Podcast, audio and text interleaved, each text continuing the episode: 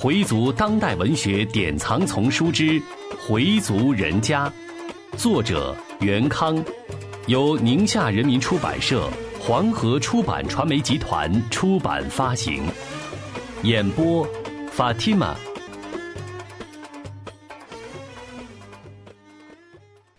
第四十三集，只是 Sabab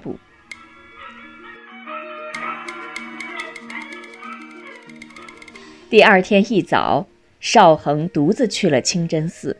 这次他是有目的而来，想再请教马志德一些问题，希望能为自己排遣积压在心头的烦恼，得到更多的启示。马志德很高兴地问：“你不会觉得昨天我的话说的重了些吧？”“不重，你说的非常对，非常好。我要是早一点认识您就好了。”阿里哈姆德林达，昨天晚上啊，我想了大半宿，回想自己的大半生，百分之九十五的光阴都是虚度的，我感到很惭愧。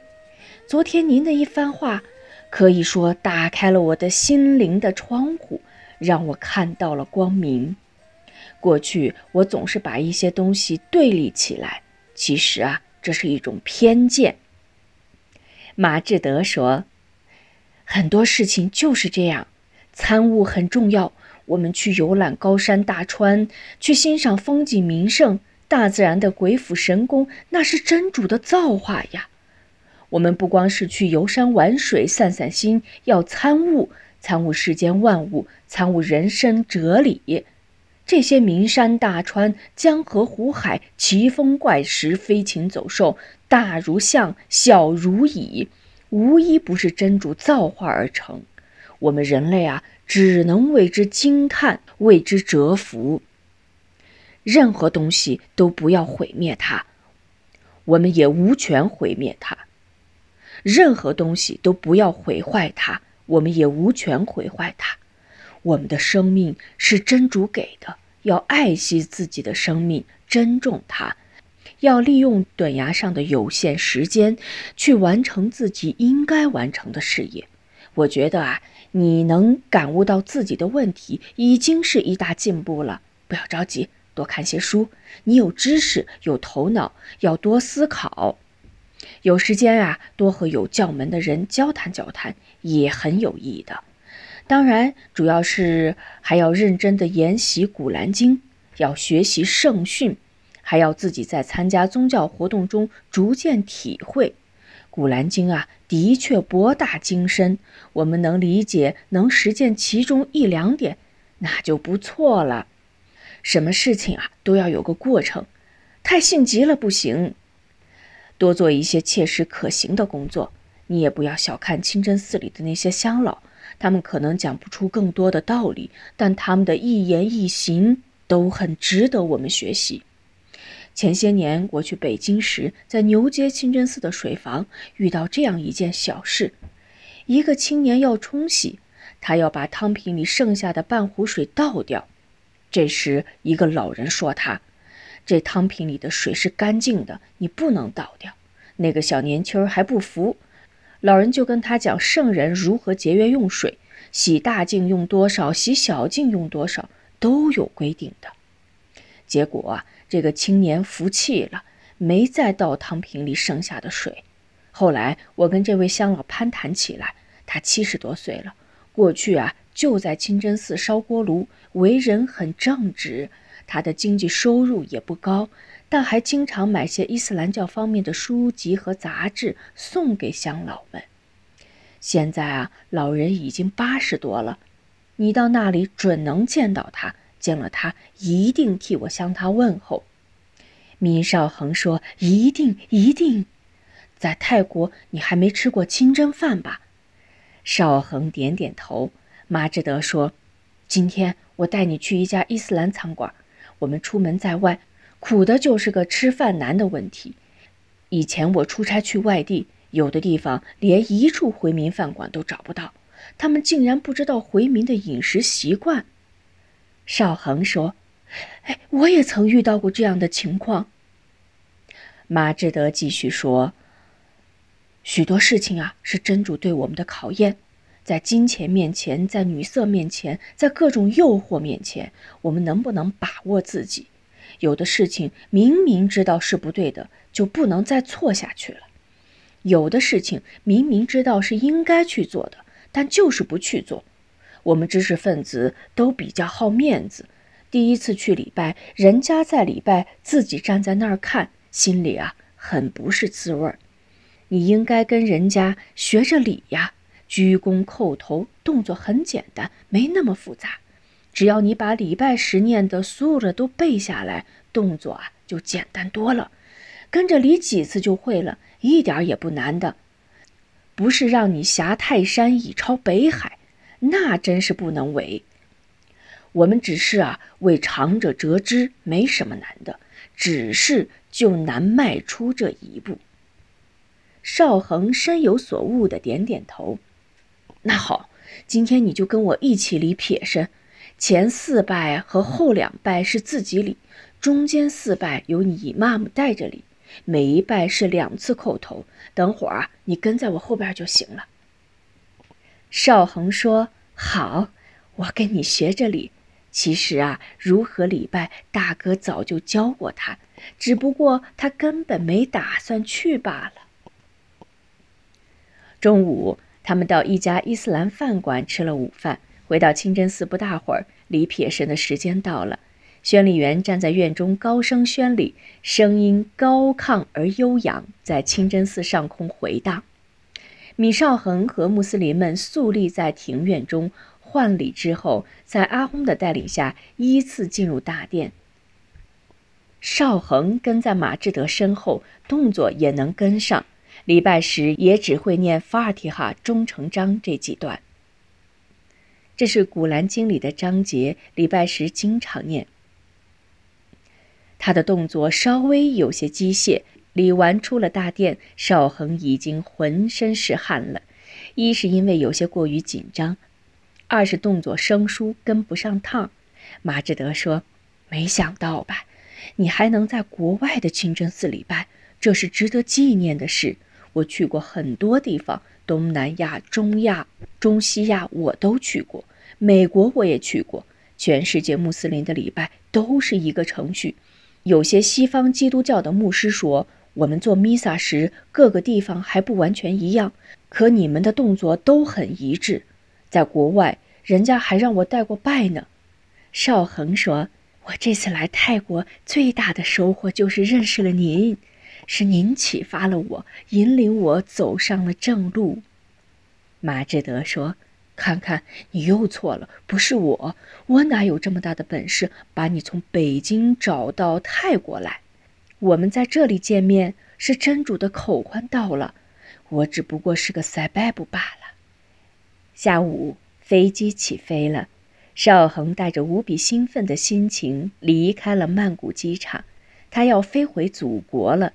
他要飞回家乡了，他的脑际依然还闪着马志德的面容，耳边依然还回响着马志德的声音。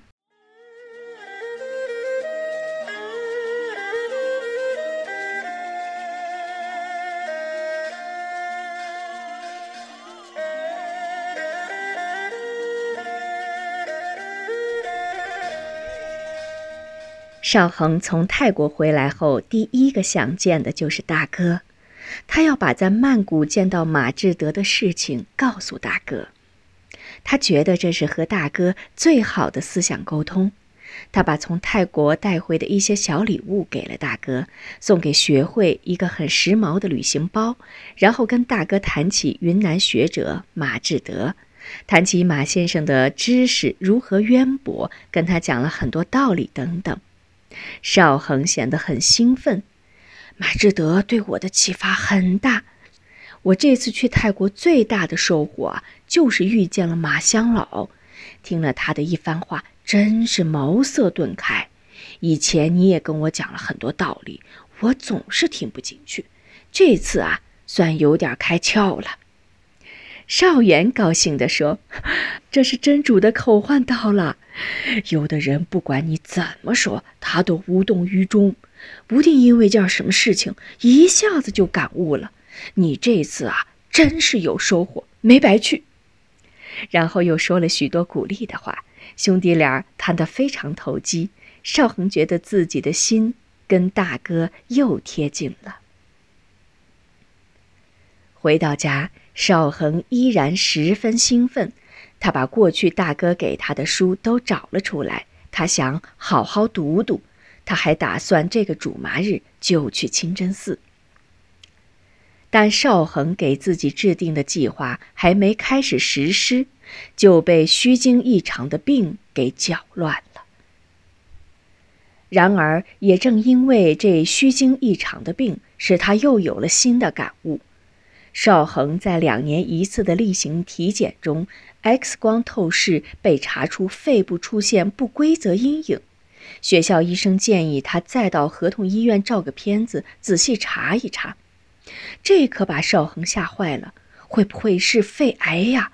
他没有告诉家里人，怀着忐忑不安的心情，独自到医院来复查。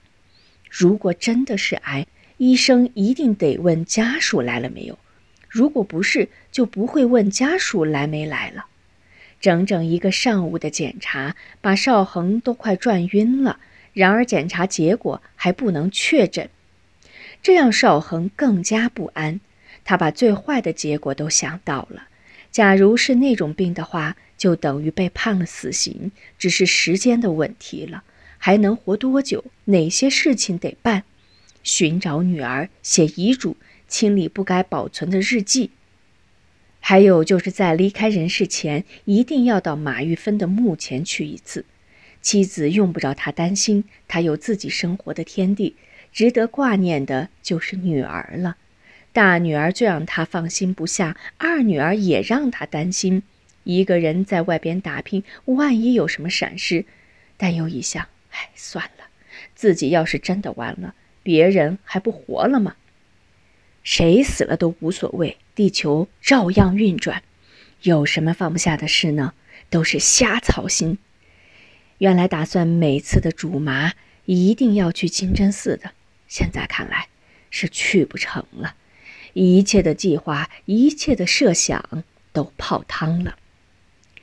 虽然冯淑芬对丈夫并不很关心，但还是觉得丈夫最近有些反常，饭量明显减少。本来话就不多，现在话更少，两眼无神，经常一个人发呆。他以为是为了女儿的事，便开导他：“孩子大了也不听咱的，闹成这个样，有什么办法呀？当父母的也算尽心了，你也甭想他了，听天由命吧。”邵恒没有说话。淑芬又问：“姐，我说了半天，你倒是说句话呀？怎么回事你？”因为什么老是这么愁眉苦脸的？是不是还想那事儿呢？他指的是马玉芬。没有，邵恒表现的急躁不耐烦，这让妻子感到有些意外。哟，你看，我还说错了。邵恒也不是不想把体检的事告诉妻子，自己独吞苦果，他只是不愿意说。他觉得妻子一向不把他放在心上，说了又能怎样？干脆不说，等到事情实在包不住了再说。邵恒心里是非常希望冯淑芬追问下去的，只要妻子再多问一句，他就可以告诉妻子这不幸的消息，继而两人大哭一场，继而大女儿佩霞进来，母女俩哭成一团，再继而……邵恒这样推想着往下的情节，总之，随即亲戚朋友都知道了，络绎不绝的都来看望他，安慰他。然而，一向大大咧咧的冯淑芬没有按照邵恒想的那样做。你不爱说算了，我也不问，爱咋咋地。夜深人静的时候，邵恒躺在床上。想象着跟亲人一个一个告别的场景，他真的很留恋这个世界。他不想这么早就离开人世。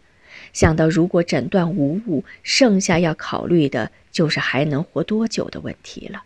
想到此，泪水就不由自主地从眼角流了下来，流到枕头上。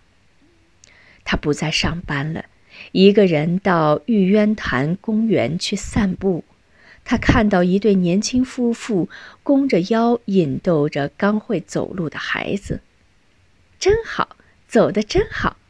后面是一对老年夫妇微笑着推着儿童车，尽享天伦之乐。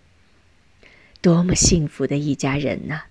邵恒心里非常羡慕，生活真是美好，活着真是幸福。自己还希望能见到隔辈人，但这一切，也许将不再拥有。想到此，一种悲凉的情绪笼罩了他。一张张微笑的脸，一阵阵开怀的大笑，对邵恒的心境似乎都是一种刺激。他无权干涉他人的欢笑，还是到人少的地方去走走吧。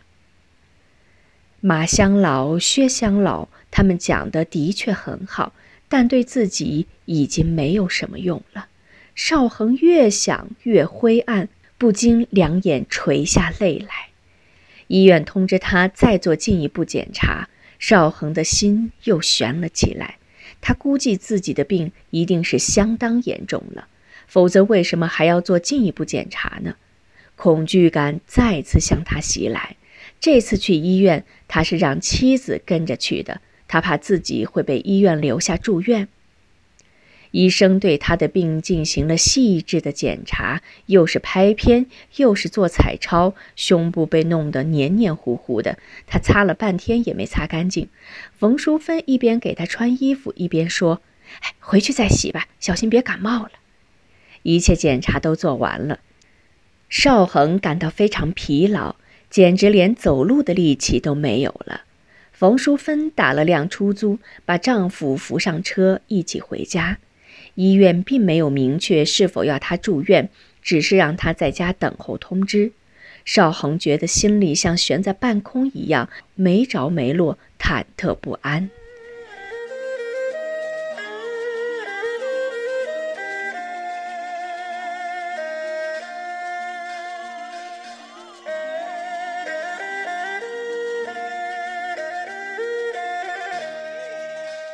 第二天，医院来了电话。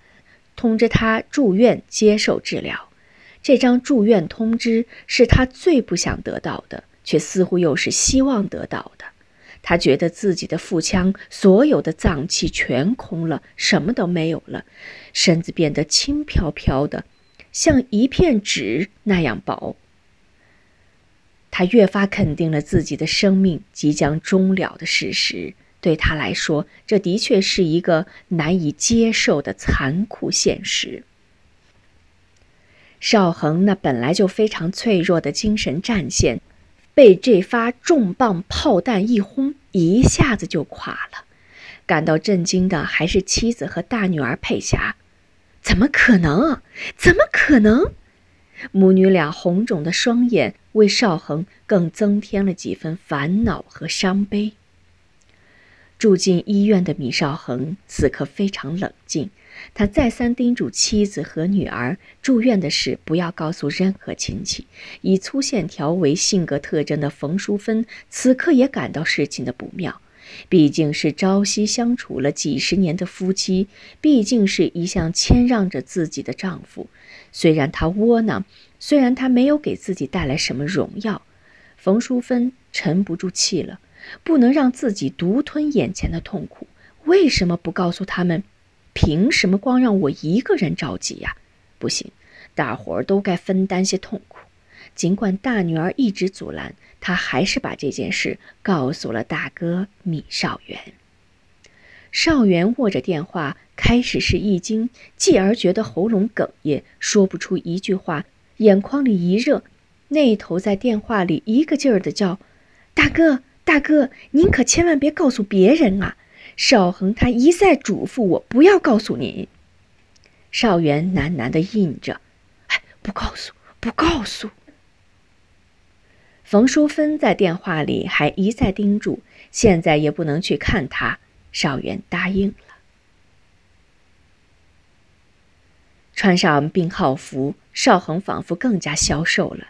尽管妻子和女儿一再说现在只是怀疑，并没有确诊，即使就是那种病的话，也可以做手术的，但邵恒还是把自己预判了死刑。住院后的第一个夜晚，他睡不着，病房其他的病友都已经入睡了，有的还发出鼾声。他想的很多，如烟的往事一件件被他过滤。那些活着的和已经死去的人影，像过电影似的，一个个从眼前闪过。他想到了已经无常多年的继母梁妈妈，那是一个多么慈善的人呢！好人不长寿，真是这样吗？自己算不算也是好人呢？是不是也在不长寿之列呢？他说不准。他又想到了死去的马玉芬，想起了和他两次见面时的谈话。他对儿子是那样的爱，但儿子对他却近乎冷酷。一想到在太平间发生的那一幕，就如同被人骂了八辈祖宗一样的愤恨。自己这一辈子吃亏就吃在窝囊上，人就不能太善良。人善有人欺，马善有人骑，一点儿也不假。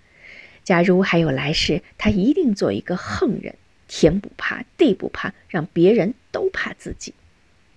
他想起在曼谷见到的马志德乡老，想起他说的话，他感到非常遗憾。本想在回来后能好好的有所作为一番，这一下子全完了。人生真是短暂啊！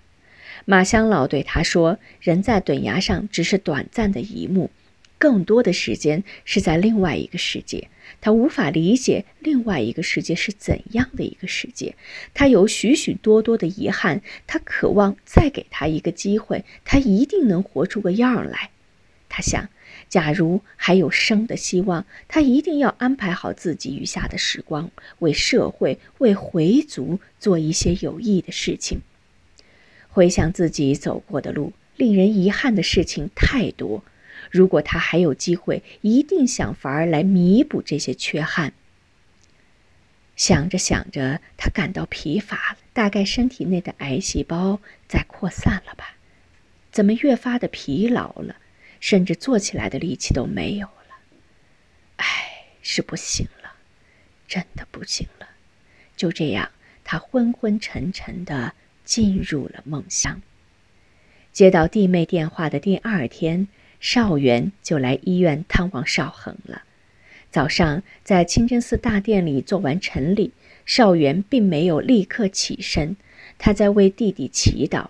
少元心里非常平静，没有任何迹象说明弟弟快不行了。此前他没有做过不好的梦，也没有任何怪异的现象出现。少元相信自己的判断，亲如手足的兄弟要分离，一定会有征兆。然而现在什么都没有，他带着这样的信心直奔医院。邵恒见了大哥，真想搂住他大哭一场，但他努力克制着。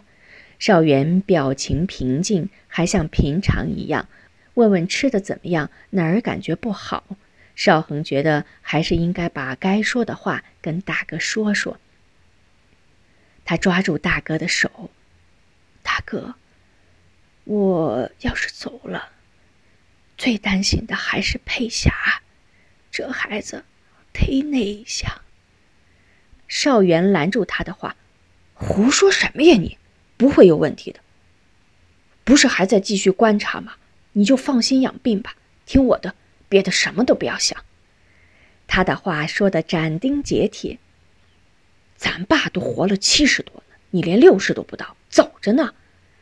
他的话一下子把二弟的顾虑给打消了许多，但邵恒依然叹气：“唉，难说呀。”邵元故作生气的样：“吃五谷杂粮哪有不生病的？我可不允许你这么悲观呢。像你这样没病也能找出点病来，别胡乱瞎猜，不会有事。”大哥说的这样肯定，让邵恒既充满希望。又将信将疑。少元出了病房，冯淑芬送到医院门口。大哥，您看，少元很镇定。我看不会的，他只是气色不太好，不会有什么事儿，不会的。邵元凭的是自己的直觉而做出的判断。回族人家，作者袁康，演播法蒂玛。